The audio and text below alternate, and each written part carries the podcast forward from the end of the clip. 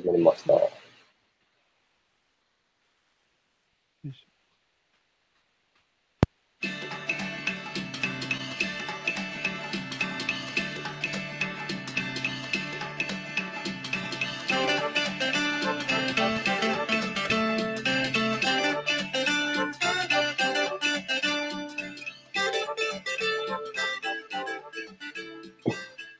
まあ、こんばんは、井村です。こんばんは、塚谷です。品物ラジオ第17回始まりました。この品物ラジオは、メーカーとメーカーで作る文化を作るをモットーに活動している品物ラボを中心に、ものづくりが好きな人たちがゆるく語ってつながるポッドキャストです。コメントなどはツイッター、ハッシュタグ、シャープ、品物ラジオ。品は漢字で、えモノラジオはカタカナでお願いします。はい。ということで、始まりましたね。始まりました。あもう、音音楽が、音楽が流れっぱなしから。あら、本当だ。それは失礼しました。はい。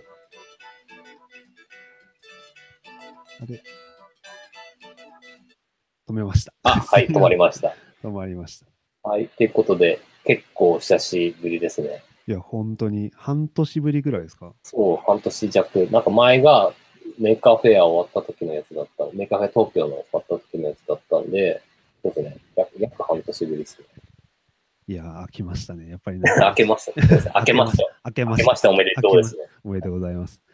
もう、湯村さんも髪を新たにして、そうなんですよ。あの、音声だけなんで見えないんですけど。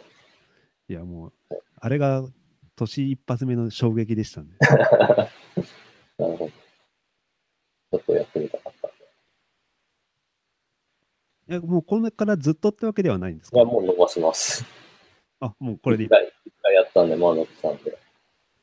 あちなみに、あの、知らない人がいたら、あれですけど、補足しておきますと、湯村さんが今日、一昨年え ?1 日？おいや、一昨日かな。一昨日金曜日、一昨日に髪を、あ、いや、て、て、なんていうんですか？そうそ、剃ったっていう。取って、取って丸めて、スキンヘッドに一回してみたかったんで、してみようと思って、して、で、写真を、プロフィール写真を変えて、あそうです。かツイッターのやつ変わってましたもんね。そうなんですよ。なんか、言っても、あの、会う人って結構限られてるんで、多分このプロフィール写真とかを変えない限り、ななんか、全く変わんないですよね。そうですね。だから、誰にも言わなきゃバレなかった。石川の一部のところでだけでざわざわしてするはずだったんだけども、大々的に。うん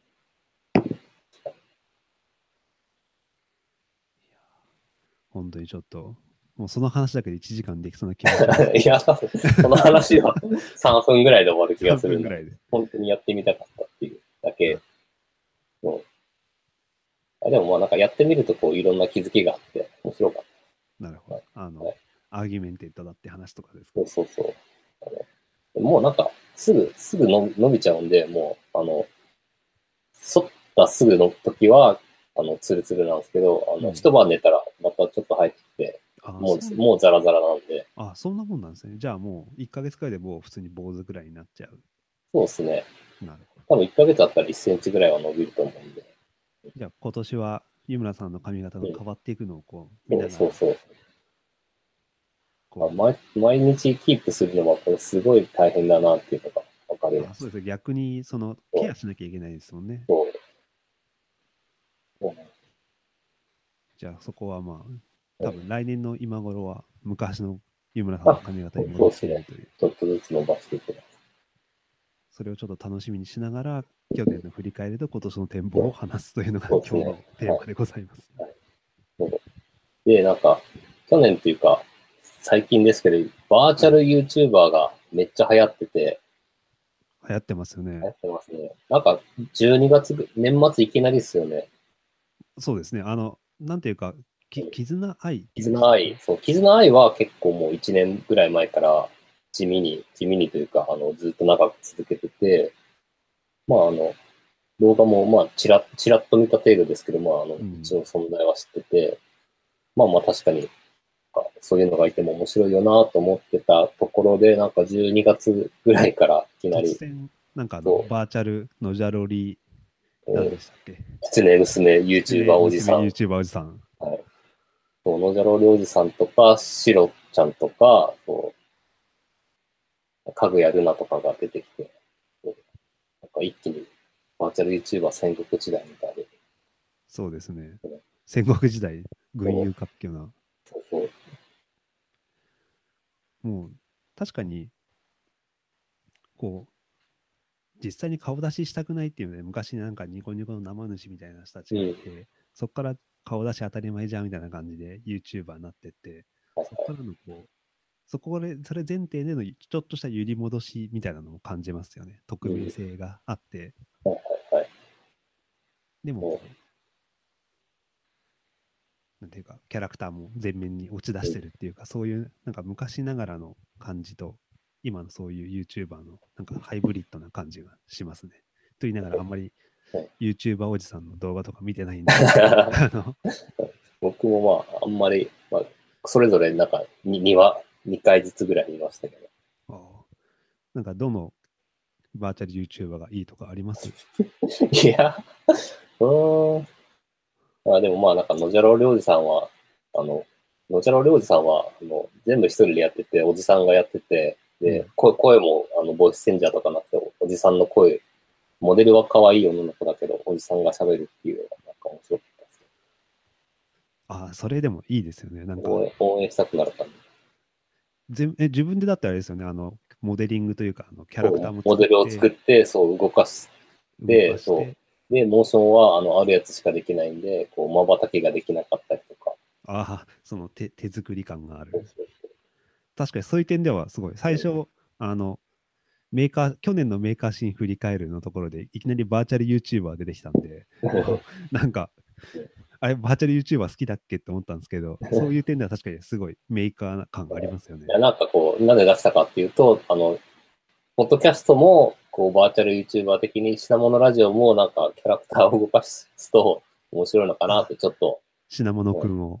そうそう、思ったんですが、思ったんですが、まあ、二人、二人で喋ってるし、ゲストもいるし、うんあれっすよね、なんか、昔、ササクサクっていう番組で、僕木村カエラと、そう、あの、人形が、人形が。喋ってたけどそう、そう、白井ヴィンセントね。そう。あんな感じ、やるとしたらあんな感じなのかなとか、ちょっああ、確かに、あとれ。あれは確かに、うんあの、それっぽいですよね。まあ、うん番組自体がラジオ番組っぽかったっていそうそう。あとは、今やってる、NHK でやってるネホリン、パホリンとかも、そう、ぬいぐるみで喋ってるから、まさにあんな感じ。あれは、でもあれ、本当にあのネタがやばいのをちょっと中和するための そうそうそう。キャラクターな感じもするけど、確かにそういうふうに言うと、なんていうか、バーチャル YouTuber もそういう路線をそうですね。そうそう。テレビ、テレビ番組だとそういうのがちょいちょいあったのが、こう、あの、この 3D の動かすやつとか、あの、いろんなやつが、あの、こ個人で買えるレベルまで値段が落ちてきたから、あのうん、個人でできるようになったっていうのが、結構、なんだろう技術的な、あの、ホットトピックな感じがしますね。確かにそうですね。なんていうか、本当に今までじゃあそういうのを手作りでやろうとしたら、うんもう、それこそなんか何十万とか何百万とかかけて、多分会社がやるみたいな感じしかできなかったけど、さっきのノジャロリ、バーチャルノジャロリ、キツネ娘 YouTuber おじさんとかはい考えると、自分のと、あの、なんていうか、メーカーのところまで落ちてきた感がある。そうそう手がそう。届きやすさっていうかうん。そういう点では、僕らもこう、バーチャルポッドキャスターみたいなこともできる。そうっすね。確かに、ラジオ配信するのも昔はできなかったのが、インターネットのおかげでできてますしね。ちょっとなんか可愛らしいキャラクターをを載せつつ、か可愛らしいキャラクター載せても、声がおじさん2人だからちょっとダメかもしれないけど。はい。まあそんな、こんな感じで、バーチャル YouTuber の話をちょっとしたかったなっていうので。はいいやでも実際問題いいですね。ちょっとこんなに話すことあるとは思わなかった。で、今日今日は、あの、今年、今年じゃなかった、去年、2017年のメーカーを振り返りつつ、今年のお話をしようっていう、あの、ざっくりとした、ふわっとした、あのね。テーマなんですが、なんか今年、今年じゃないや、去年、2017年、僕、実はあんまりイベントとかに参加してなくて、うんゆ唯一行ったのが、えっ、と、メーカーフェア東京、もう夏の、はいまあ一番でっかいやつですね。はい。ぐらいですかね。塚谷さんって他はどうですか？僕はあの、メーカーフェア東京以外だと、あの上物フェスですね。はいはいはい上田で、長野県の上田市でやっていた、はい非常になんていうか、ミニメーカーフェア感があふはいれるはいはい。いいイベントでしたね。そうですねあれが秋秋ぐらいですね。何月でしたっけ？あれは確か10月だったと思います。割と最近じゃなくてですね。でも、湯村さんはあれじゃないですか、ニコテック、あ、そっか。かな、NT か、そうですね。NT 金沢は、あの、地元なんで毎年行ってて、今年もしてましたね。あれが、あれも7月ですね。夏毎年、はい。毎年、あの、メーカーフェア東京のちょっと前にやる感じですね。前哨戦な感じです。そう、そうですね。はい。あとはね、確かにあんまり行ってないんですよね。うん。まあでもで、でかいイベントだとやっぱり結構限られてて。うんそうですね。あの、大阪も何でしたっけ？あのメーカー。あ、そうだそうだ。メーカーズ、メーカーズバザール。バザール？そうそう。そうあれ完全に NT 金沢の裏になってて被ってて、そうだね。同じ日だったんですよねそう。なんですよ。はいで、なんか、東京とかから来る人は多分両両方行くと、あの、周遊切符にしてちょっとだけ安くなってよかったんじゃないかなと思うんですけどあそうだ。1日目金沢行って2日目。そうそうそう。確かに3連休にかけてやったんですよね。いや、今年はあ2連違ったんだっけはい、今年はただの土日だったんですよああ、。そうなのか。じゃあ、頑張ってこう金曜の。夜か土曜の朝から行そうそうくいや、全然余裕で行きますね。確かに、そうなんですよね。うんなんかなんていうか、メーカーフェアっていうくくりだと、うん。なんか年一あの東京でやって、なんか2年に1回大垣か山口でやるみたいな。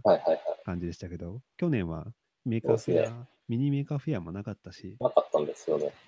逆にこう、メーカーフェアっていう名前がつかないうん。あのメーカーイベントっていうのもはいはいはい。どんどん増えてきたな。うん。で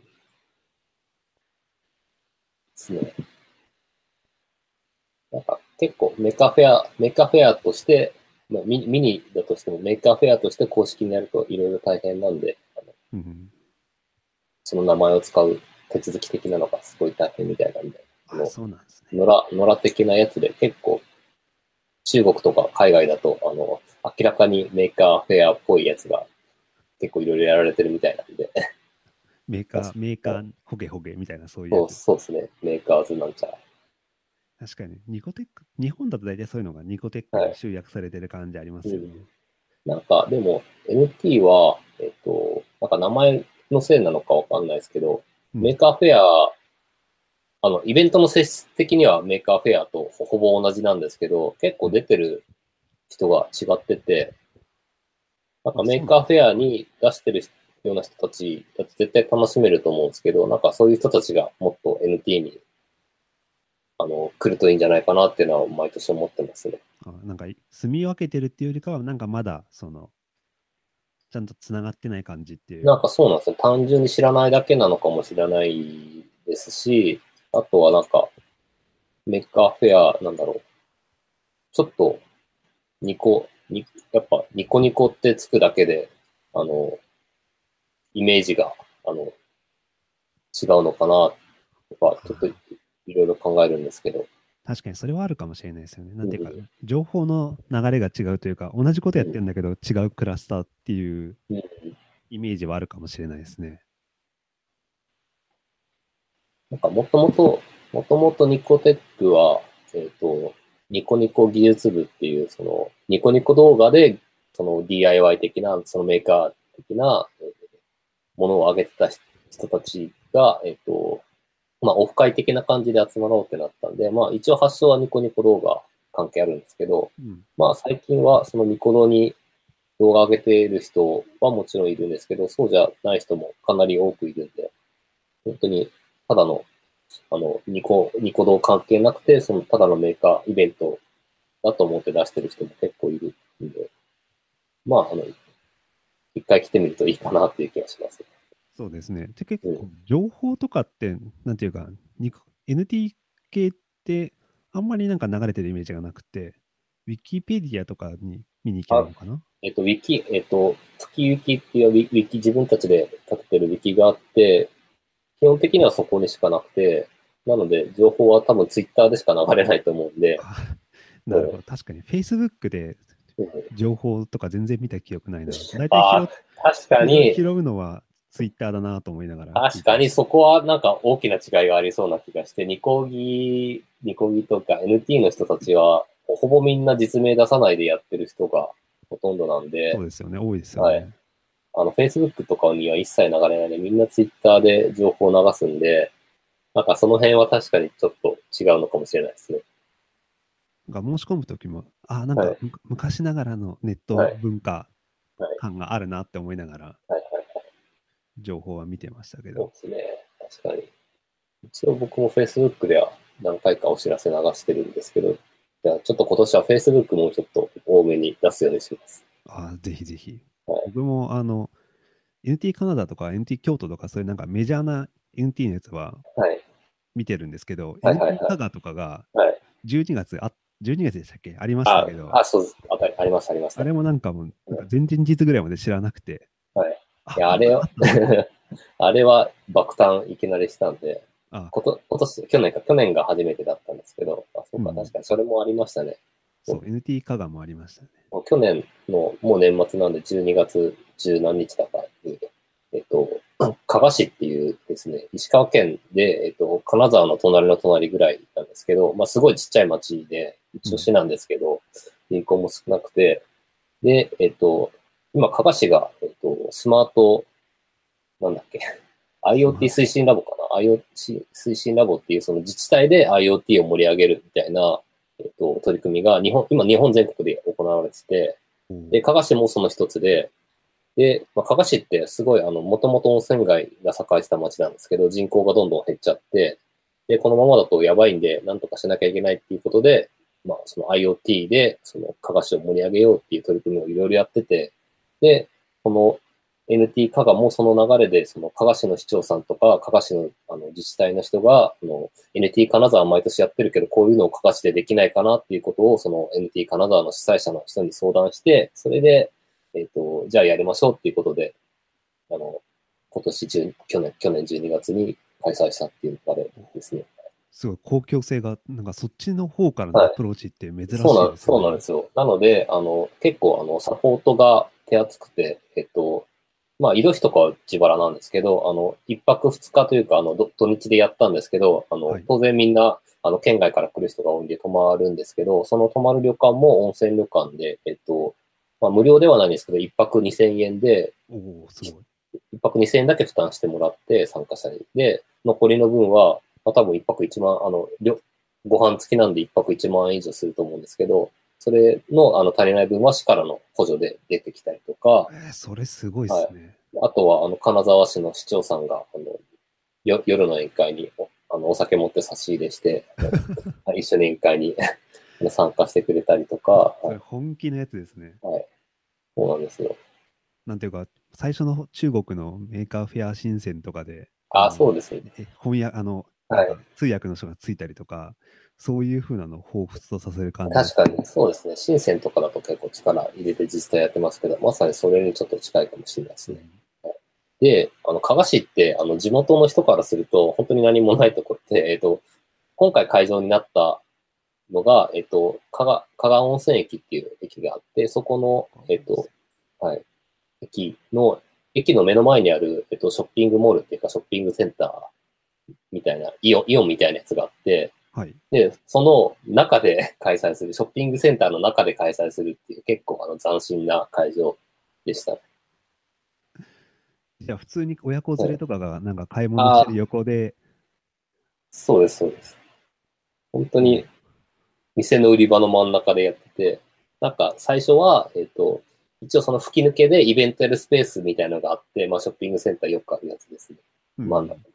で、最初はそこで展示をやるっていうはずだったんですけど、そこだけで、あの、応募者が結構殺到して、あ、そうなんですね。それは良かったですね。そうなんですよ。最初、誰も来ないんじゃないかなと思ってたら、全然そんなことなくて、NT 金沢並みに結構、あの、展示の人が来て、で、それだけ、1階のそのスペースだけじゃ収まりきらなくなって、2階の本当に、あの、服、服とか、あの、いろいろ雑貨とか売ってる、その目の前で、えっと、メーカーフェアみたいな展示をやるっていう、すごい、あの、カオスな感じで面白かったですね。それもなんか第1回ならではって感じがしますよね。。そうですね。あ、本当だ。本当に駅前になんかはい。ちょっとあるぐらいで、そうなんですよ。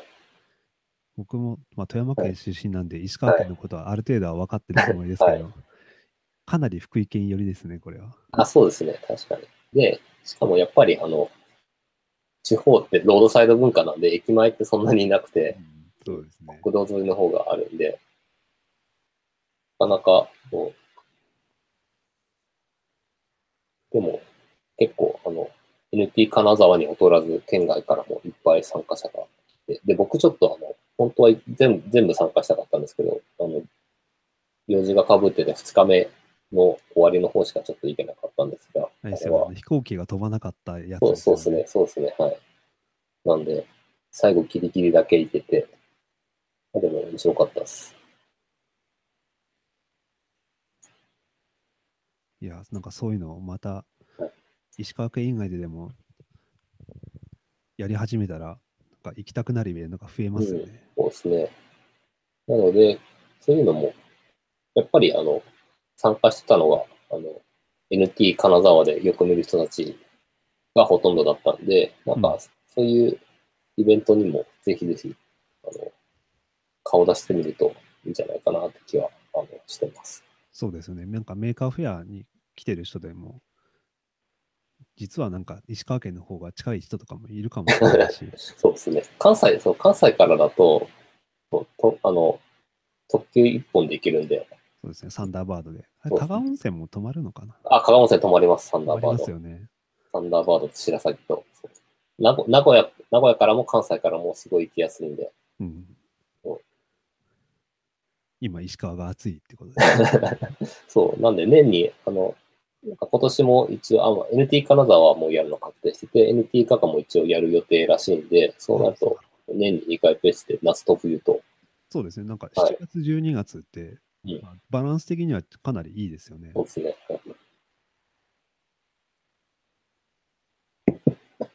ちょっとどちらかには行きたいな。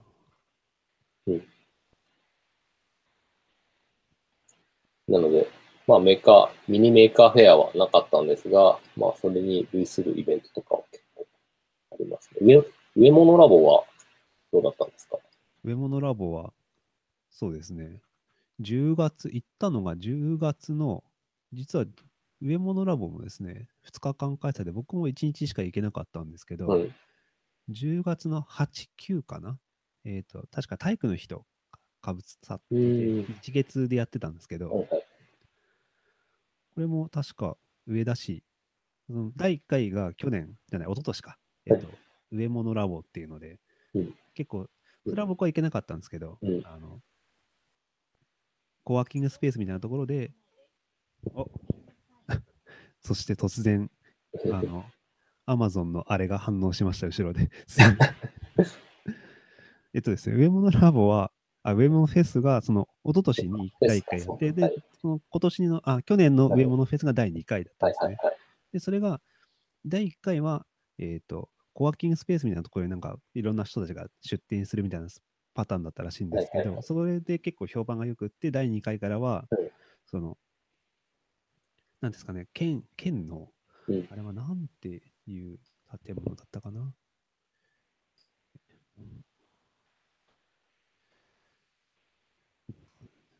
県のなんか、コンサートとかやるような、はいはいはい。えーと、サントミューゼかな？っていう、あの、美術館とか、まあ、ホールとかがあるようなところですね。そこの会場が、その入り口の、なんていうか、待合室とか、その、結構あの、でかい、はいはい展示するところと、あの、コンサートホールとかだと、入場する、なんか、でっかい扉、分厚いなんか棒の扉がある外側の、に結構通路があるじゃないですか。はいその通路でやってたんですよ。おー こう、あの、なんで最初は、あの、あこういうちょっと細長い変わったあの展示スペースだなと思いながら、はいはいはい。あの展示見てたんですけど、実はその暗いエリアっていうのがあって、その暗いエリアが、その扉とと防音扉が2枚あって、その間のところが暗くなっていて、その暗いとエリアの向こう側を開けると、あの、コンサートホールが実はあるっていう、そういう変わったなるほど。なかなかいいとこっすね。いや、もう本当になんかうん、そこの受付のその通路だけでもすごい雰囲気のいいところで、はいはいはい。まあ気候も10月ですごい過ごしやすかったせいもあるとは思うんですけど、なんていうか、本当にこうこういうところでもできるんだっていうのはすごい思いましたね。そう、なんか写真とか見るとすごくいい場所で。そうですね。で、その通路が一応大室内向けの、まあ、おメインどころのステージで、ステージというか、まあ、展示場所になっていて、で、もう一つ、その外のあの原っぱがあるんですけど、はいはい。そこで、例えばでっかいシャボン玉やったりとか、段ボール工作でなんか、車に子供が入ってわーってやったりとか、はいはいはい。そういうのをやっていて、なんていうか、今のメーカーフェアの、メーカーフェア系のやつって、まあはい。基本全部室内に閉じたものが、はい。まあ、外でああるとしても、なんかあの、メントスコーラとかで、イそうですね。イベントの、そうですね。するのはいありますけど、本当に外で展示するっていうのが、おーなんていうか、数年ぶりにそうこういうの見たなっていうなるほのを思いましたね。ど。えー、いいっすね。それこそなんか東工大のでやってた時はいはいはいの感じとみみたいなのがあって、あ、やっぱこういうのは外でやりたいよねっていう 思ったので、ぜひなんか、もし今年もやるんだったら、あの原っぱでやってほしいなって思いますね。なるほど。なんか一般のお客さんとか、一般って言うとあれだけど、そのメーカーフェア、メーカーフェアじゃない、あの、植物フェス目的じゃない人が通りかかったりとかはしなかったですか？実際多分、中の展示まで見てる人はある程度、はいなんか新聞記事とかにもなったらしくて、えー見てる人がはい2日目とかも多かったらしいんですけど、もしかしたらその外の原っぱとかは、うん。あの、ここもその、そのサントリーミューゼの向かい側がでかはいいショッピングモールになってて、はいはい。多分そこでなんかご飯食べさせたりとかしてて、その原っぱで遊ばせたりとかっていうのは、どうやらやってある、普通に家族連れがいるみたいなんで、はいもしかしたらその、なんとなく、その原っぱで子供を遊ばせるつもりでやってきたら、こういうイベントやっててっていうのはあったかもしれないですね。ああ、なるほど。確かに子供行ってなんかやってると、まあ、それに惹かれて見に来るとかありそうですよね。吸い込まれていくパターンです。、そうそうそう。なんか、またちょっと NT の話戻っちゃうんですけど、NT かな、加賀、加賀もショッピングモールでやってたんですけど、NT 金沢の方も、あの、金沢駅の直結の地下広場っていう、すごい、あの、立地のいい場所でやってて、で、そこ結構、あの、乗り換えとかで人が行き来するんで、なんか一般の人が、あの、何これとか、あともう、あのもう NT 金沢もう何回も毎年やってるんで、なんか常連の人が今年もやってるって感じで見に来るのが結構、あの、メーカーフェアとは違って面白いところですね。そうか、そこも普通の通路がその展示場所になってるんですね。そうなんですよ。なんか、ひ広場、広場みたいなところで、地下広場で、ほ普段は本当に何もないんですけど、結構、あの、あの NT だけじゃなくていろんなイベントを土日に割とよくやってるところなんですけど、いですね。本当に駅直結のところなんで、あの、駅、雨降ってても濡れずに、あの、行けて帰れます。あ、新幹線で来てそうそうそう。展示して帰ることができると。そうなんですよ。なんか札幌の地下とかでもできそうですよね、そういうの。ああ、そうですね。確かに。あんな、あんな感じですか？あんな感じっていうはい聞き方あれですけど。はい、あんなか、あんな感じで。あんな感じ。あれよりももうちょっと、あの、せ狭狭いというか、あんなに長くなって、せ狭い代わりに面積は、あの、正方形っていう感じです。あ、正方形なんですね。そうそうそう。なんかすごい、僕もその NT 金沢とかの写真見てると、結構広いイメージがあるんですあけど。めちゃくちゃ広いですね。そうなんだ。なんで、一人当たりのスペースもだいぶ広いんで、割と好きなことできます。あ、じゃあ机とかも結構広めの？机も、あの、よくある、あの、多分横1.6メーターぐらいの、あの、普通の長机を一つ、あ、一人で一個使える？一。人一個、多分希望すれば2個でも3個でもおおー。使えるぐらい。結構ギリですもんね。そうですね。はい。なんか会場はまだ、あの、借りてるスペース多分まだ全部つ、全部使ってるわけじゃないんで、多分まだまだ使えると思います。じゃあ、プレゼンとかもや、確かやってたりしてましたよね。プレゼンもそうですね。なんか、いろいろ、去年は、えっと、あの、シリピー、の野尻宝介さんはいを呼んで、あの、シリピーと高須さんと、で、あの、秋田先生で、そのトークショーみたいのをやってたんで、そうそれ、それだけでもだいぶ面白かったですね。あそなんか、それ、その話聞くだけでも、なんかはい、行く価値ありそうな。そうなんですよ。なかなか、シリピーのトークイベントはあんまりやってないと思うんで、そうですよね。なんか、僕は聞いたの、メーカーフェア東京か何かで、はいその、自分の作った機材持っていろんなところに来ましたっていう話は何度か聞いたことあるんですけど、はいはいはい。もっとちょっと距離感も近く聞けそう聞けそうだし、いいですよね。そうですね、確かに。なんか、自由な感じで、シリピーは今回は、あの、カハンちゃんっていう、あの、カバンちゃんのパロディで、カハンちゃんっていう、あの、か半ちゃんか。運べる、運べるお茶会セットっていうのを持ち歩いてたんですけど、はい。あの、そあの自作されたやつで自す。作されて、そのカバン型の机で、その机の中に、あの、お茶のセット、ティーカップとか、あの、お茶入れるやつとか、うん。全部入ってて、で、それ、それで本当にお湯をお湯を沸かして、あの、紅茶飲めるんですけど、それを、あの、まあ、あの、NT 金沢会場広いんで、あの、空いてるスペースに、あの、それを置いて、で、なんか、そうするといろんな人が集まってって、紅茶飲めるっていうやつを勝手にやってって、あ、勝手にやるの、勝手にやるのもいいですけど、それもいいですね。はい確かなんか、はいあれだな、なんだっけ、えーっと、高須さんもなんか前、野立のセットを持って、あ、そうっすね。海外でとかそういうところはいでいろいろお茶を振る舞ったりみたいな。そうなんですよ。高須さんもなぜかお茶を持ってて、そうなんですよ。それで、二人で。ああ、いいですね。そういうなんかお茶、そういう、なんか突然始まるお茶会みたいな。そうなんですよ。自由で。こういうの絶対メーカーフェア東京じゃできないんで、絶対無理ですね。はい。そこはもう、そこそればっかりはもう住み分けかなっていう。そうなんですよ。あの、そういう自由、自由を求めたい人はメーカーフェア東京じゃないイベントに行くといいのかな。そうだな。確かになんかお茶、今年はお茶が来るかもしれないですよ。もう突然、突然の思いつきですけど。はいまあそんな、えはいミニメーカーフェアはなかったけど、逆になんかいろんなちっちゃいイベントがまあ、いろいろ、いろいろありますよっていう。はい。話でした。はい。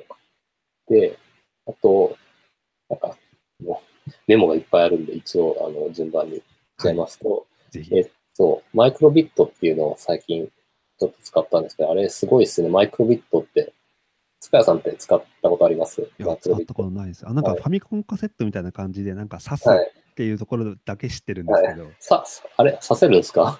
あれ刺せないんですか？あれ。形は、形はさせるんですけど、形させるっぽくなってますよね。そうなんですよ僕あれさせるんだと思ってましたけど。刺すのは見たことがないな。多分クリクリップとか使って普通にあのくっつけるだけ、もしかしたら刺すのあるのかもしれないですけど。で、まああの、あんま詳しく説明するの大変なんで、あの詳しくはググってほしいんですけど、そうですね。まあマイクロビットで。そうなんですよ。なんか、3、4センチぐらいのちっちゃい、あの、長方形型の、あの、マイクロコンピューターで、まあ、あの、まあ、今までだと結構、アルドゥイノ、あの、最初、その電子工作入門するのは、アルドゥイノでやりましょうっていう感じだったんですけど、あの、アルドゥイノだと、あの、あ、マイクロビット、まず何がすごいかっていうと、その、はい。えっ、と、この3、4センチのすごいちっちゃいデバイスなんですけど、そのデバイスの中に、えっ、と、まず LED が、あの、マトリックスの LED が25個ついてて、5×5 のついてて、で、うん。そこでまだいろんなものが表示できるのと、あとはボタンが A、B っていうのがついてて、あの一応そこで、あの、ボタンを押すっていう操作もできるのとすごい薄っぺらいんですけど、一応センサーが結構いろいろあって、温度センサーだったりとか、カスプロセンサーとかの姿勢だったりああって、結構あの、じ地味にあの見た目とは裏腹に結構いろんなセンサーが載ってるんで、なんかまずそこがすごいなっていうのが一つ。そうですね。標準でそういうセンサー類乗ってるのも、はい。そうなんですよ。ね。で、アルディーノだと、やっぱりあの、アルディーノ単体だと、まあ一応 LED、LED1 個ついててルチ化はできるんですけど、基本的には、あの、アルディーノになんかセンサーとかアクチュエーターとかを挿して使うっていうやつ、うん、そうです、使い方になるんで、その最初から、あの、何でもできるっていうのは、あの結構ハードルが、あの、アルディーノだと、あの、まあ、センサー買ったりするので、センサー買うにも、やっぱり最初だとどれ、どれ買っていいかよくわかんなくて、うん。まあ、本本読んで本の通りに買うとかするんですそうやっぱり一回電子工作あった上で、まあ、制御の方に行くそうですね。はい。なので、まあ、あの、分かってれば別に LED をそのまま抵抗なしでぶっ刺しても動くっていうのは分かるんでいいんですけど、まあ、本当に最初の最初だとそういうの分かんないと思うんで、まず、あの、それが標準でついてるっていうのが、あの、マイクロビット一ついいとこだなと。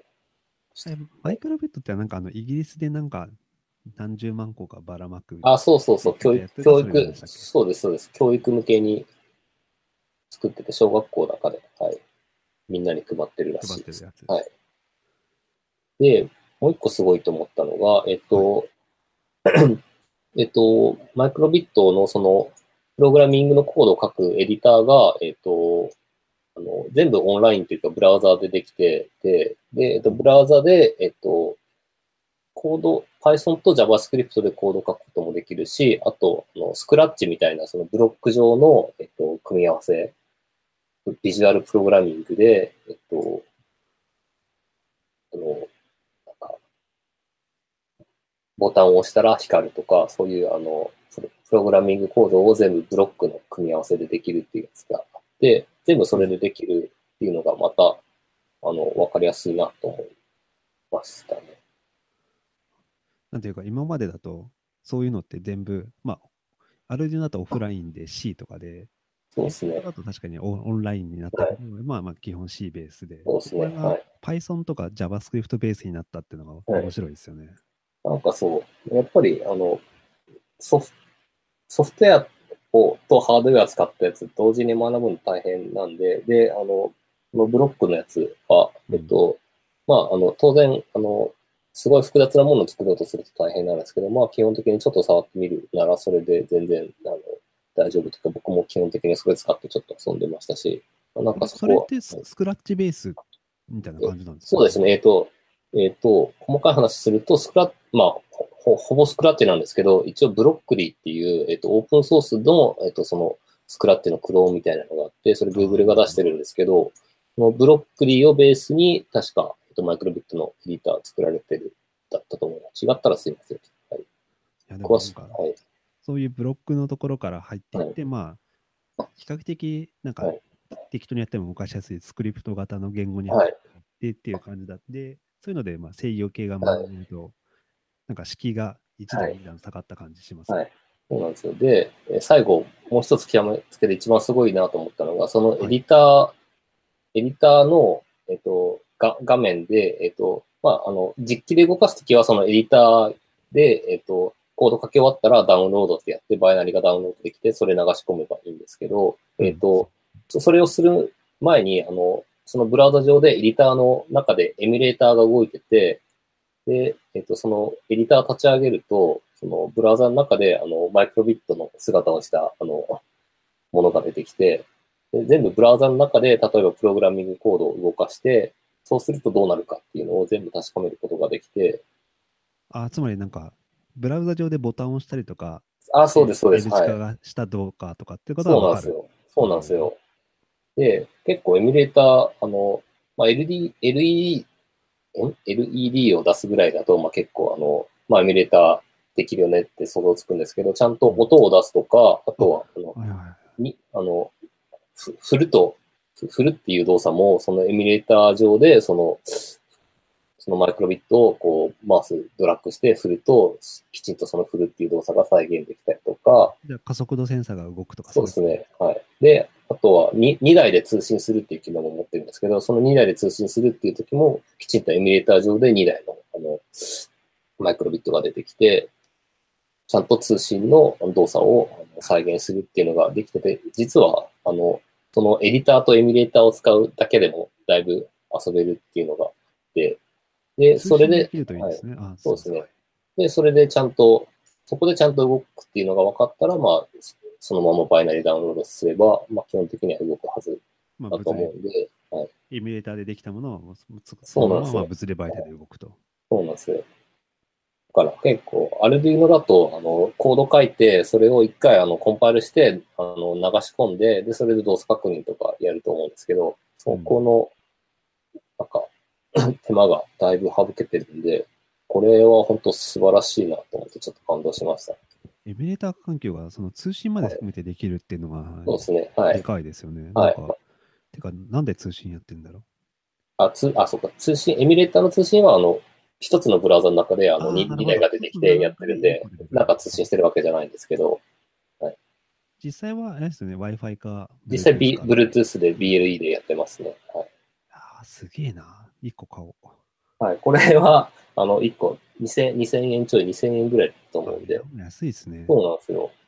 これ本当、あの子供だけじゃなくて、大人も遊べるし、あと、エミュレーターっていうか、エディターはタダで使えるんで、あの、ブラウザで開けば、ログインとかいらないんで、そこでなんか、イミュレーションして、こういうのことやったら楽しそうだなみたいなのができたら、まあ、それから物をそうですね買ってもいいわけですよね。はいだし、まあ、エミュレーターで大体できること、なんか、あの、どういうことできるかってつかめると思うんで、まずは、あの、か買う前にエミュレーターで遊んでみるっていうのかもしれないですね。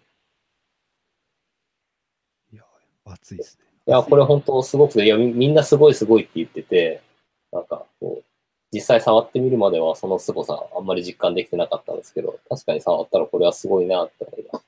そうですね。なんか今話を聞くまではあんまりよく、確か夏ぐらいに一回そうですね入ってきて、全然なんか日本で買えなかったんですよね。あ、なんかそう、今日、1年ぐらい前ですかね、なんかそう、あの、最初は、あの、技的を通あの、海外で売られてて、日本はモジュールの技的通ってなくて、で、あの、スイッチサイエンスさんが、あの、このマイクロビットオープンソースなんで、えっと、このマイクロビットの、えっと、クローンで、えっと、同じ、同じコードで動く、あの、クローンのやつを日本の技的取ったモジュールで作ってたんですけど、夏ぐらいから、とマイクロビットが正式に日本で技的取って売る売られるようになったんで、その製品版の本本物というか、オリジナルのマイクロビットが入ってきたっていう感じですね。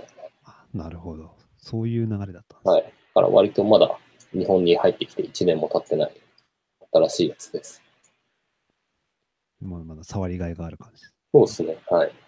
そして、そんな、今 YouTube のやつをちらっと見たら、メーカーフェア東京でも実は隠れてお茶会が開かれていたらしいですよ。おマジっすか。あと、まあ確かに会場広いですからね。はい。どこかでこっそりやっても大丈夫。なるほど。なんか今年のメーカーフェアも、あのはい史上最大規模ってそうらしいですから、なんかそう、年々広がってるんですけど、で、去年もめ、去年めっちゃ広かったんですよね。めっちゃ新しい。広かったですね。はい。そう。で、今年もなんかさらに広がるという噂があるんで、楽しみです。ね。はい僕も今年は受かりたいなって思いながら。はい。そうなんですね。年々、あの、まあ、正式な倍率出てないんですけど、まあ、ツイッターとかで流れてくる情報だと、かなりの数が落ちてるみたいなんで、なんかは半分ぐらい落ちてますよね。そうですね。感覚値ですけど、感覚ではそれくらい。そんな話もあったということで。はいすみません、情報ありがとうございました。はいそして、あ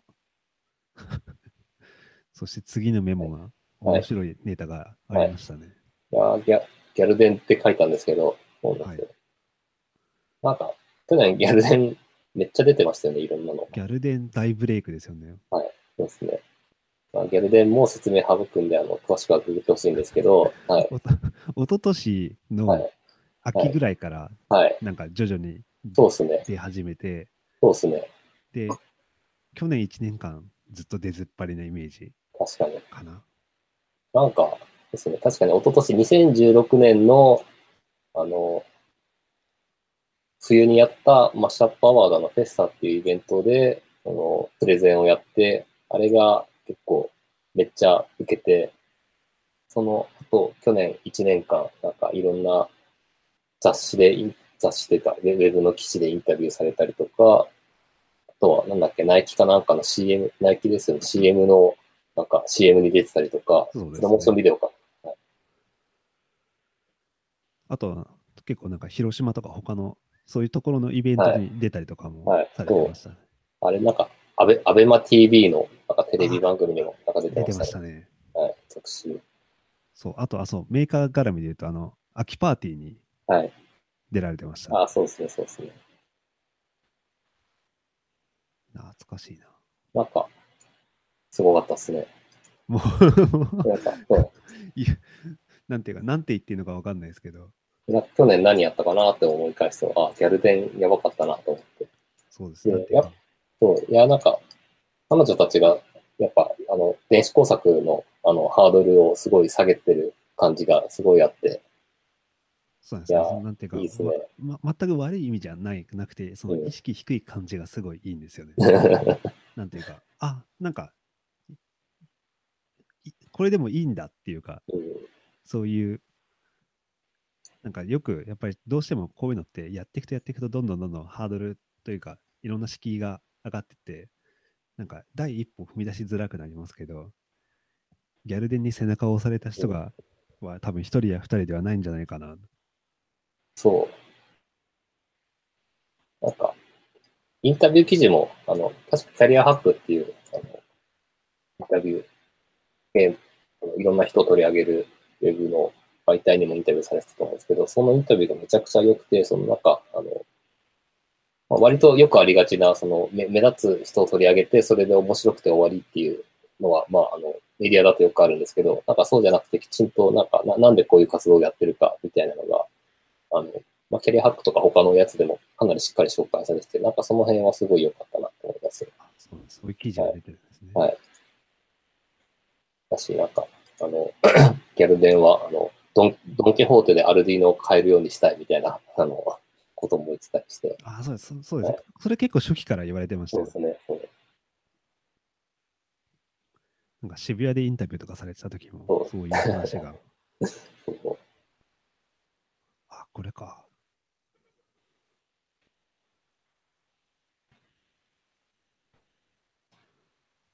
あ、すみません。普通に記事を見てしまった。後でどっか、あの、つけておきます。はい、そう。なんで、そうか、品物ラジオにも、じゃあギャルデンをちょっと読んで、あぜひ、もうあの、出てもらると嬉しいです。はい、そうですね。数々の発明ありますからね。はいなんか今までになかった感じのラジオにできそうで。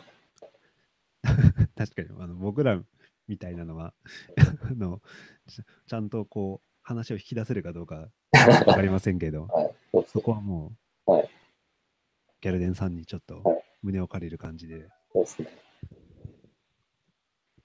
はいで、最後、はい、最後。あ、さいあの、最後というのはメメモに、メモった最後なんですけど、はい、そうなんですよ。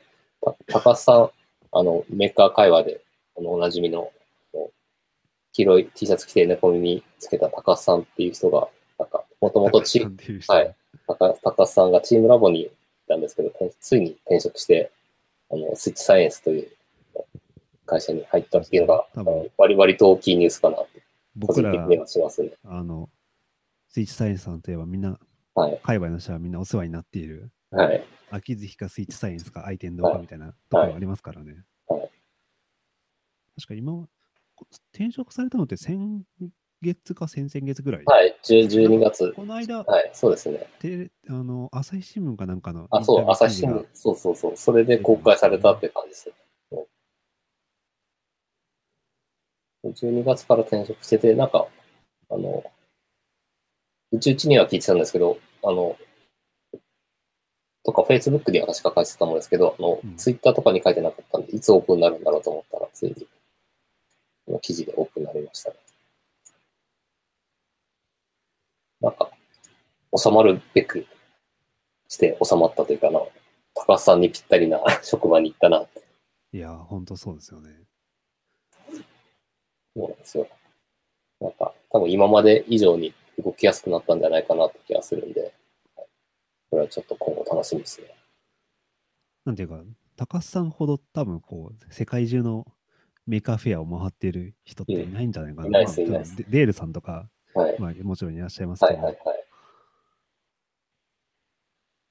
そうですね、確かに。世界規模で見ても、あそこまでいっぱい行ってるのは、なかなか。なかなかいないんじゃないか。はい特にアジア系は、はいなんていうか、日程かぶってなければいい。基本的に高須さんかうんその辺の人たちが行ってるイメージありますもんね。そうですね。間違いなく日本で一番行ってますし、多分アジア圏でもクラスで行ってるんじゃないかなと思います。実際じゃあこれからはなんか仕事としても行けちゃう感じなんですかね、これそうですね、そうですね。仕事として多分、あの まあ、T シャツ着て、T シャツ着てるだけで宣伝になると思うんで。そうですよね。はいあの確か取材、あの、インタビュー記事でも、はいあ、スイッチサイエンスのロゴが載ってるって思いながら。はいそう。これね、文字は見えないんだけど、ロゴが、あ、あのスイッチサイエンスのロゴだって思いながらはい見てましたね。そうですね。なんで、まあ、あの、前にも一回品物ラジオ出てもらったんですけど、またぜひ話を聞く会をやり、やりましょう。そうですね。なんていうか、ここのここ、このメーカーフェアがすごいみたいなのが、確かに。はい、なんか高須さんだけで番、むしろ高須さんだけで番組を作れそうな気が。確かに、たまあ、高須さんがなんかそういう、確か月1でいろいろレポートとか上げられてますけど、ああ、ポッドキャストとかやっても絶対に面白いですよね。そうそうそう。確かに。あと、一応スイッチサイエンスさん、ポッドキャストじゃないですけど、YouTube チャンネルがあって、あ、そうなんですか？はい。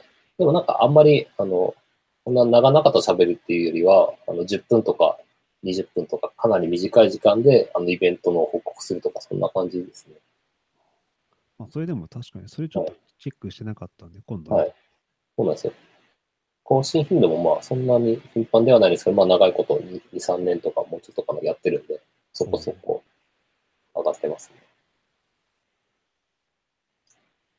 まあ、我々もなんか年にはい1回ぐらいは YouTube やってもいいかもしれないですね。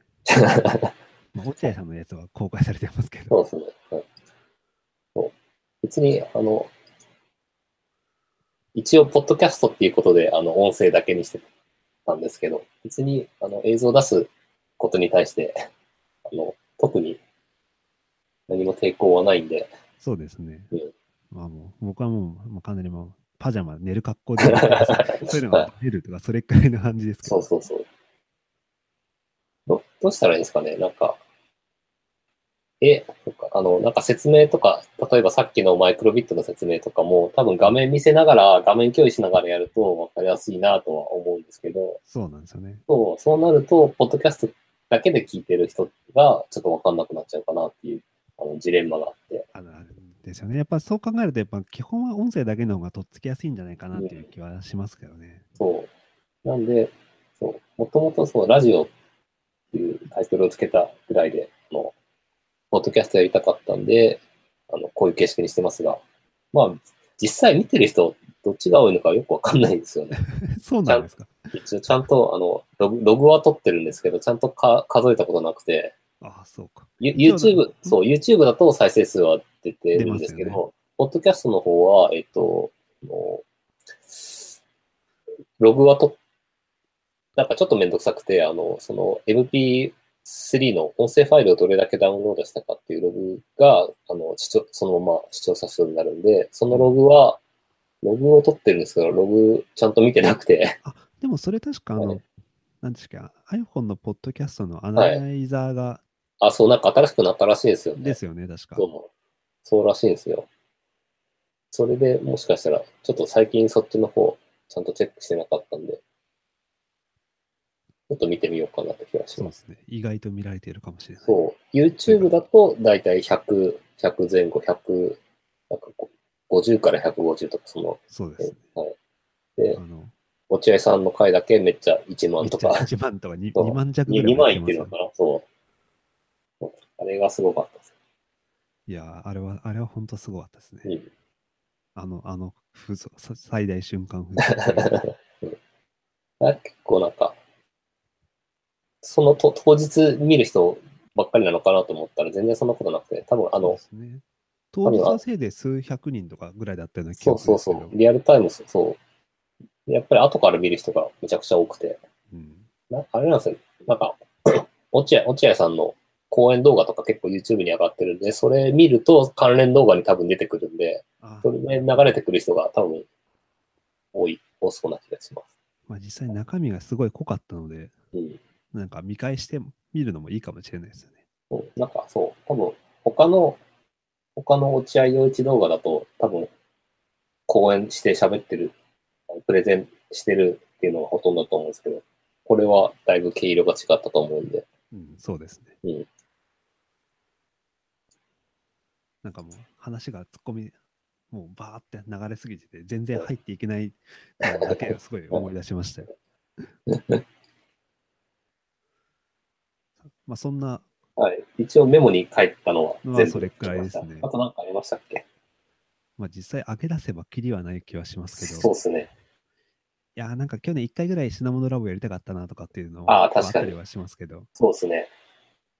まあ、もう品物の日は消さないみたいな感じで、品物ラジオがはい動いているかな。はい そう、一回あの公開収録したいなって思って、ああ、そうですね。できなかっ。たなっていうのはああ、確かに。そうですね。確かに。反省の弁度はいろいろありますね。そうですね。ちょっとそうなんこう、ですよそれはその辺はちょっと今年何とかしていく方向で。そうですね。やりたいですね。うん。うん。あとシ、シールも結局作れなかったっていうのが シールは、シールはマジでやりましょう。あの、はい。はいあの、今まで出ていた方にそうなんですよ。配ったりとかですねそう。なんですよ。きちんと、はい。お礼ができるように。じゃあはい、今年はシールを作ると。はい。ちなみにそれ以外でなんかこう、メーカー界隈こういうの来そうだぜっていうのが、もしあれば。うーん。わかんないですね。わかんないですよね。なんか、なんか結構僕は、ももしかしたらあの、はい一。昨年のギャルデンとかもそうかもしれないですけど、はい。マッシュアップアワードのはい MA フェスタっていうのが、はい。12月にやってるんですけど、そのタイミングで結構次の年の予兆みたいなのを感じることが多くて、はい。はい。はい。あの多分ユーマさんも書いてたと思うんですけど、はい機械あのスイカのはい叩いて、あの、はい甘いかどうか見分けるみたいなのを、はいあれ、なんか10 16歳の人が作った。あ、そうそう、高専生が。はい。高専生が作ったっていうのがあって、なんていうか、そういうふうに、か、か、なんていうか、センサー系が IoT で身近になったのと同じように、こう、機械学習系のはいそういうノウハウがはいメーカー界隈にまで降りてくるのが今年になるんじゃないのかなっていうのを持っているのかなと。機械学習、僕も最近結構興味あっていろいろ、あの、やり始めてるんですけど、はい。機械学習って多分あの、今年に限らずめちゃくちゃ大きいムーブメントになるんじゃないかなっていう気がしていて、うんあの、めちゃくちゃ、あの、重要な要素で、今までって何かものを作るときにプログラミングが必要っていうぐらい、あの、プログラミングって、あの、理系を代表するスキルの一つだったと思うんですけど、そうですね。はいなんかそれに並ぶぐらいにプログラミングが不要になるとかは全然ないと思うんですけど、プログラミングができるっていうのと同じぐらい代表的なスキルとして機械学習を、あの、使えるっていうのが上がるんじゃないかなっていうふうに思ってて、なので、あの、今年に限らず結構これからは大事な、あの、役割を担うスキルになるんじゃないかなって気がしますね。うん。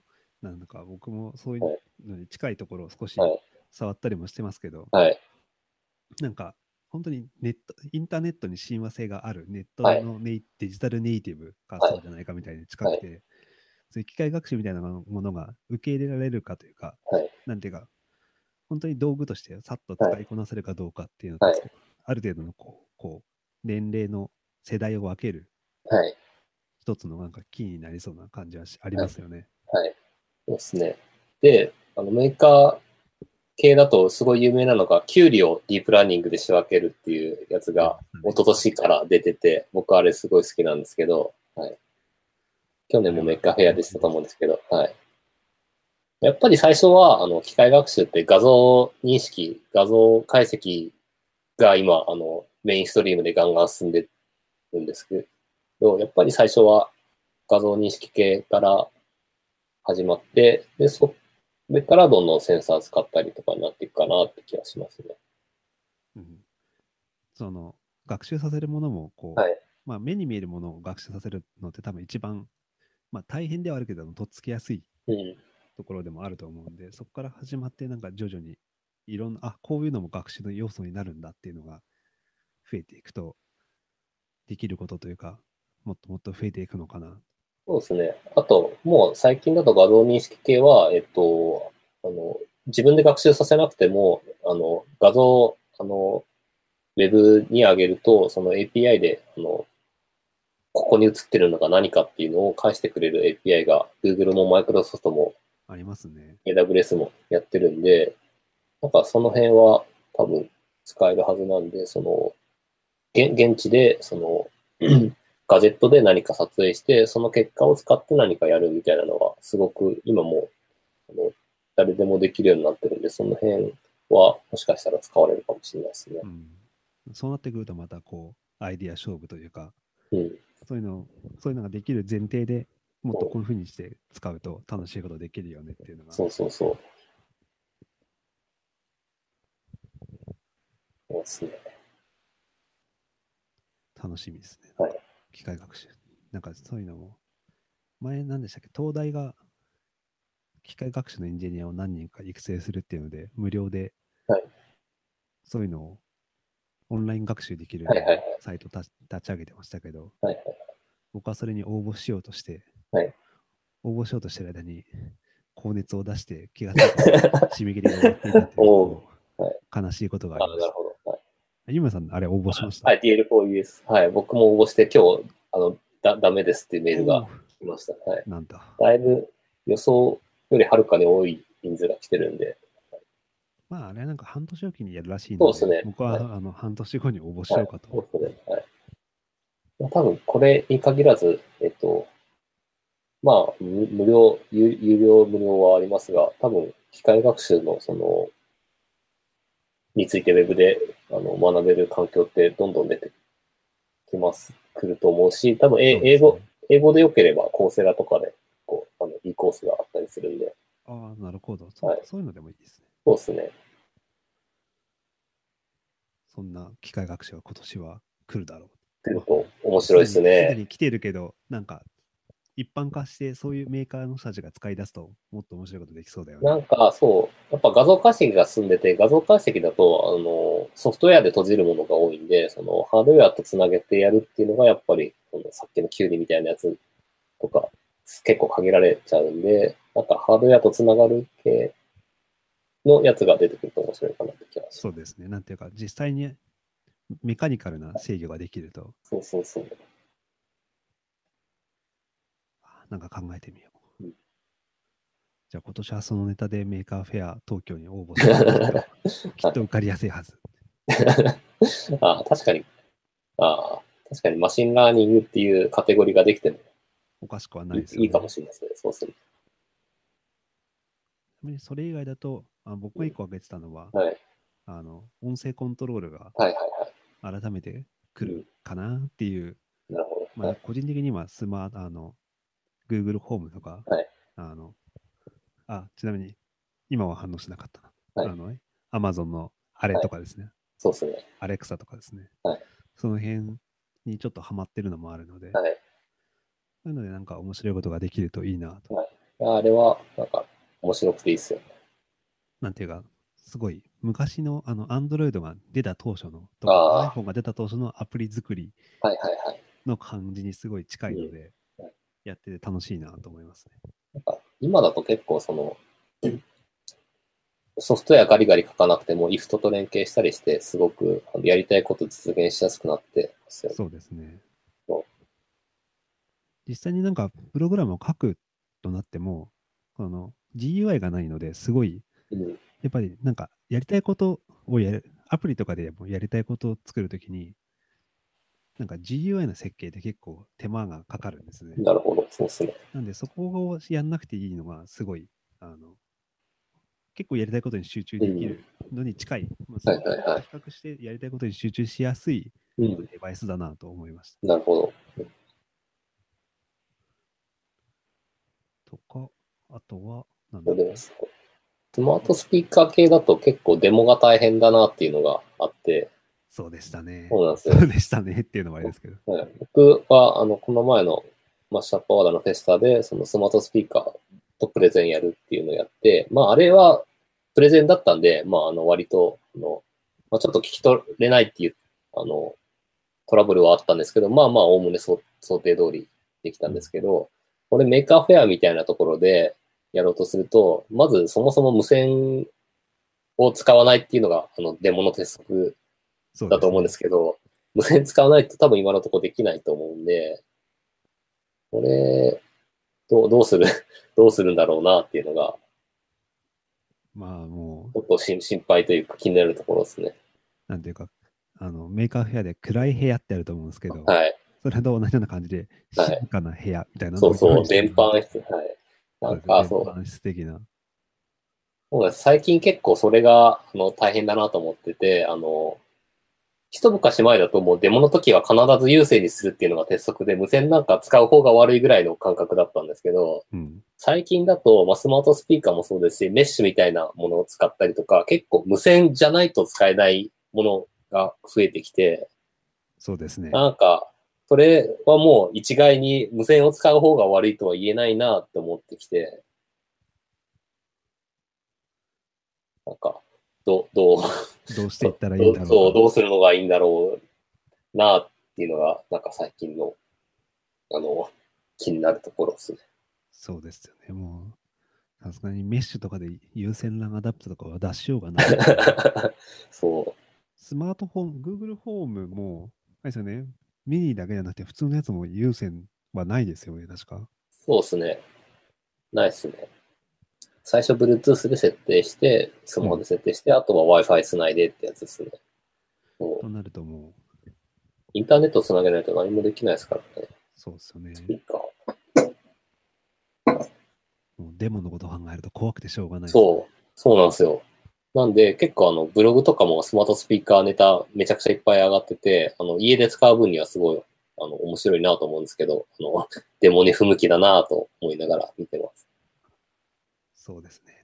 お落ちハックはデモしづらいっていうあの問題があって、そうあいいつもの。家で、家で環境を作っちゃうんで、まあそもそも持ってくるのもめんどくさいし、あの家じゃないと動かないとか、家でやらないと伝わらないっていうものがあって、これ系とデモの、なんか、難しいところがありますよね。難しさが本当、そのおうちハックの普遍的な課題な感じはしますね。そうそうそう。おうちハックはデモしづらいですよ。まあ、一応回としてはもうルーターごと持っていくっていうのが一番確実な気はしてますけど、そう、そそうするとまあネットワークの話もあるんで。う。うん。そうなんですよ。そして、あはい意外ともう1時間経っていた。はいで、最後のメモのやつがはい。DIY バイオ。はい。そう、なんか、やっぱ最近増えてきた感じがあって、去年もメーカーフェア東京でバイオ、そう、バイオブースできバイオブースそうあって、まあ、ワイカムは結構前からやってるのと、あとはファブカフェのところも、ファブカフェのなんか一角にバイオスペースができて、あれ、あれ去年、一昨年去年結構最近ですよね。多分、きょうんそう、去年ぐらいからだった去年の頭とかだっった気が。あれですよね、改装した後なんで、そう。で、僕はあんま行けてないんですけど、結構、バイオ系は、あの、前から興味あって、で、バイオパンクっていう本が出てるんですけど、バイオパンク、はい。はい。で、これも、あの、読んだことなかったら、ぜひ読んでみてほしくて、めちゃくちゃ面白くて、本は古くて2012年とか、あれかな、バイオパンク。結構前に出た本なんですけど、うんまあこれも、えっ、と、2012年か。だから5年以上前、6年、もうろ6年か。すごいですね。6年前に出た本なんですけど、内容が、えっと、まあ、アメリカで今、今っていうかその当時ですね。えっと、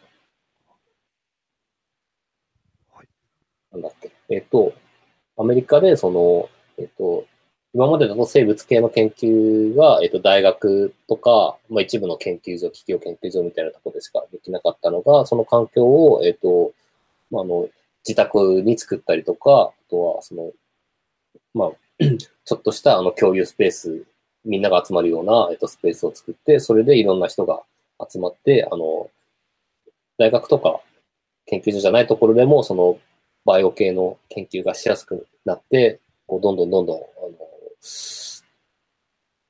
バイオ系の研究が広まっていくみたいな話で、で、まさにこれってあのメーカーズムーブメントにすごい似てて、うん、メーカーズムーブメントもあの、3D プリントとかレーザーカッターとか、あともっと大きい機械とかをこう誰でも使え、自宅でも使えるし、あとはテックショップみたいな、えっと、ですね、でっかいところ、はい。みんな集まる。そうですね、はい。とか、ファブラボみたいなところでやるみたいな感じと、まさに同じ動きがバイオ系であって、で、えっ、ー、と、まあ、それ読んですごい面白いなと思ったんですけど、で、まさに、あの、日本もそういうところが、まあ、そんなに多くはないと思うんですけど、徐々に徐々に増え始めて出るなっていう感じで、で、今年はメーカー、あ、去年か、去年はメーカーフェアのブースもできてて、いろんなとこが出してたりしましたし、うん。そうですね、なんか、日本だと、こういう、そういうなんかバイ、バイオロジーっていう以外にも、ちょっとしたそういうなんか発酵食品扱ったりとか、ああ、そうですね。そういうのもあるから、はい、日本人がやるっていうのは結構親和性高いんじゃない？確かにそうですね。確かに発酵系で、あの、梅酒作ったりとか、そうですね、うん、あの、なんか味噌、味噌か、かす漬けとか、いろいろ漬物系やったりとか、確かに日本人はそういう意味でも相性いいのかもしれないですね。なんかバイオロジーと思ってないけど、実はそういう知見が実は生きてる、生活のまあ知恵として生きてるみたいなところはあるから。確かに。確かにあちなみに、さっきの本って、バイオパンク、なんだっけ、はい、DIY 科学者たちの DNA ハックってやつやったんですよ。はい、そうですね、そうですね。そうです。了解です。ちょっと後で見ておきます。はい。これ見たときはすごい感動して、まあ今はそのバイオっていうのが、あの、一例として出てますけど、多分バイオだけじゃなくて、今後、今後いろんな研究分野で、あの、今まで装置がなきゃいけなかったっていうものが、どんどんできるようになるんじゃないかなとしてます。うん、この前の NT 化がも、えっ、ー、と、はい、本職の物理学者の人が 来てて、で、あの、M、MRI っていう、あの、あの脳、コンってあの脳のの、そうですね、はい。MRI の脳を測るやつを、まああれ、人間用だと何千万か何億かすごい高いやつだと思うんですけど、で、それの小型版をあの自分で作ったっていう人が出てて。自分で作ったで、ね、ね、で、本当に、ね、ネズミ、ネズミの脳をあの解析するのに使った。結構。あ、じゃあ本職で使っそうですね、仕事で。使ってやってるって。そうそうそう。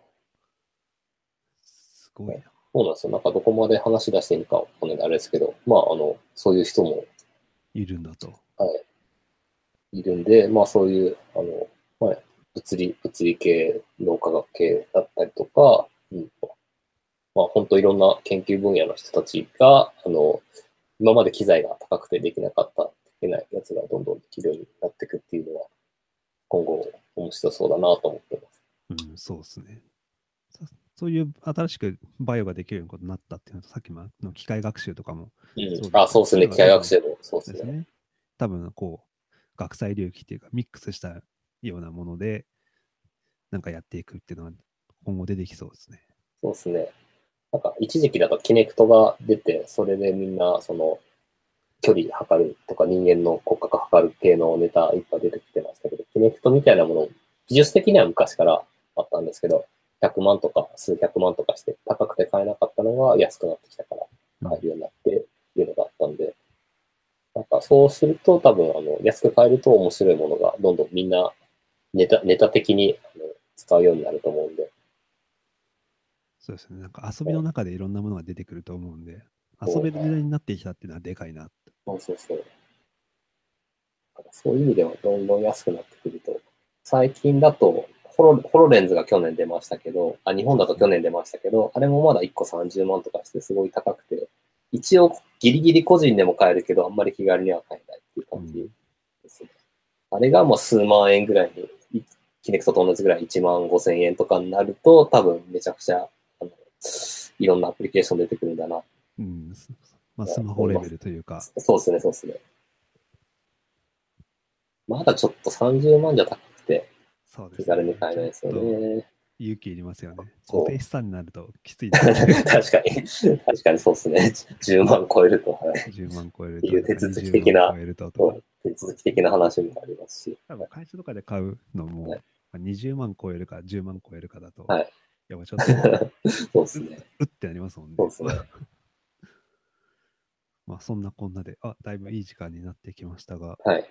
そろそろじゃあなんかはい告知など、はいてか、はいまあ、勝手に告知してるネタもあるかもしれないですそうなんですよ。勝手に告知するんですけど、あの、はい Maker Faire のベイエリアっていうのが5月にあって、なんかそれに、えっと、それに行きたい若者に対して、えっと、支援するっていうキャンペーンをオライリーがやってて、で、別に僕オライリー、ジャパンってことオライリージャパンン。ですね。はいオ。ライリージャパン。だから Maker Faire 東京の主催主催ですね。はいありがとうございますっていう。はい、ありがとうございます。で、別に僕は、あの、これの恩恵を受けるわけでも何でもないんですけど、あの、まあ、これ、いい仕組みだなと思ったんで紹介すると、とまあ、これも、あの、後でショーノートにリンク貼るんで、詳しくはそれ見てほしいんですけど、えっ、と、去年の2017年の Maker Faire 東京に出てた、えっ、と、学生ですね、高校生、高専生、専門学校生、大学生、大学院生、院生まで OK ですね。はい。で、えっと去年の Maker Faire 東京に学生で出してた人たちで、えっ、と、今年の2018年の Maker Faire Bay Area に出したいっていう人に対して、旅費をサポートするっていう仕組みですね。はいあ素晴らしいですね。いや、これいいっすね。確かに、結構学生で出すと、しかもベイエリアだと、あの、渡航費そこそこかかる。まあ、で10万ちょいそうですねきますよ10万ちょいは安くても。そうですね。飛行機代だけでも結構かかるんで、で、でしかも団体で行くとみんなそれぞれかかるんで、結構大変なんですけど、それの費用をサポートするっていう仕組みが、これ今年からですかね？去、去年は知らなくて今年初めて見た気がするんですけど、年からじゃないですかね。うん。なんか見逃してただけなのかもしれないですけど、まあ、なんかあって、これは素晴らしいんで、あの、若者でベイエリア期待出したいっていう人は、ぜひ申し込んでみるといいんじゃないかなと思います。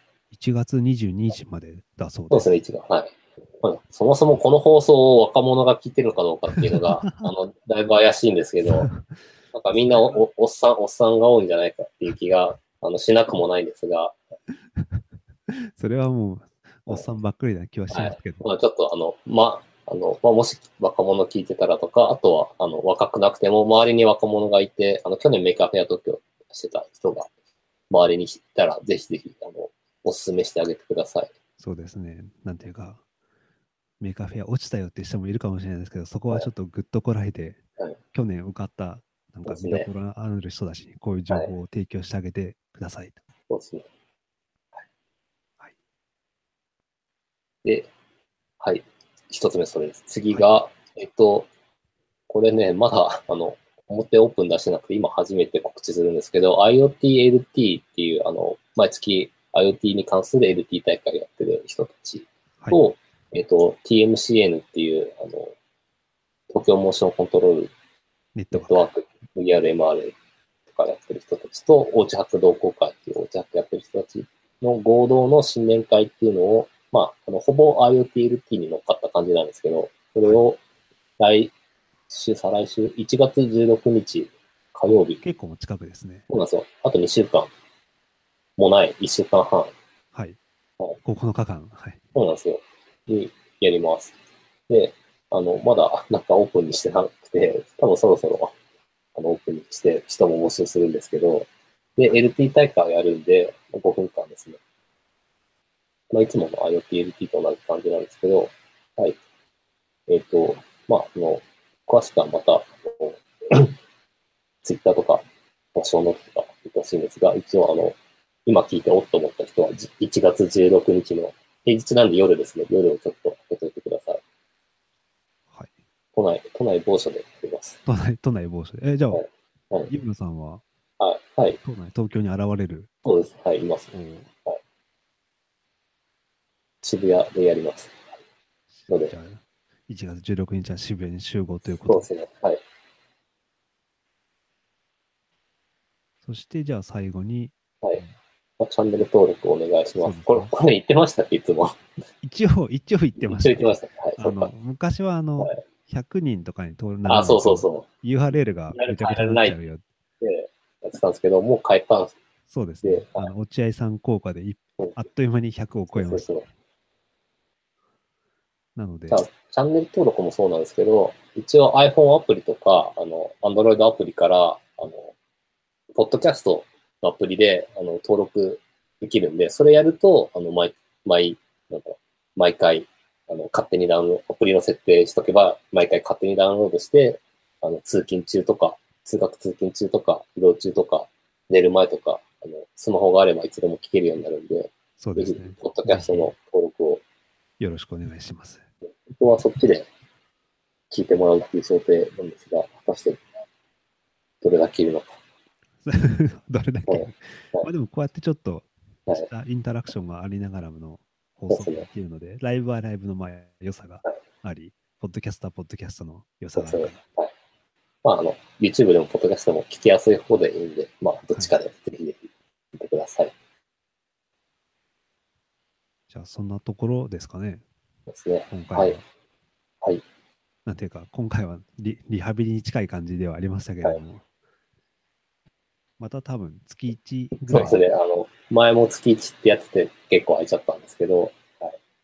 今度こそ月1ぐらいで、そうですね。まあ、月1をフェールしてもあんまり間が空かないようにしたいかなと気がしますね。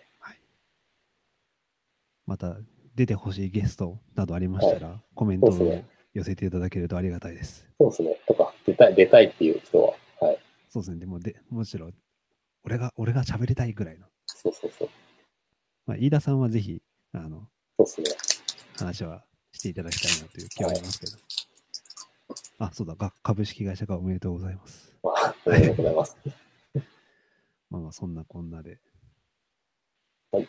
じゃあまた、今月末から来月頭あたりに、はい。多分その新年会の報告とかも兼ねてまたやるかと思いますので。はい。はい。じゃあ、今日はこんなとこ。どうもありがとうございあました。りがとうございました。さようなら。おやすみなさいおやすみ。なさい。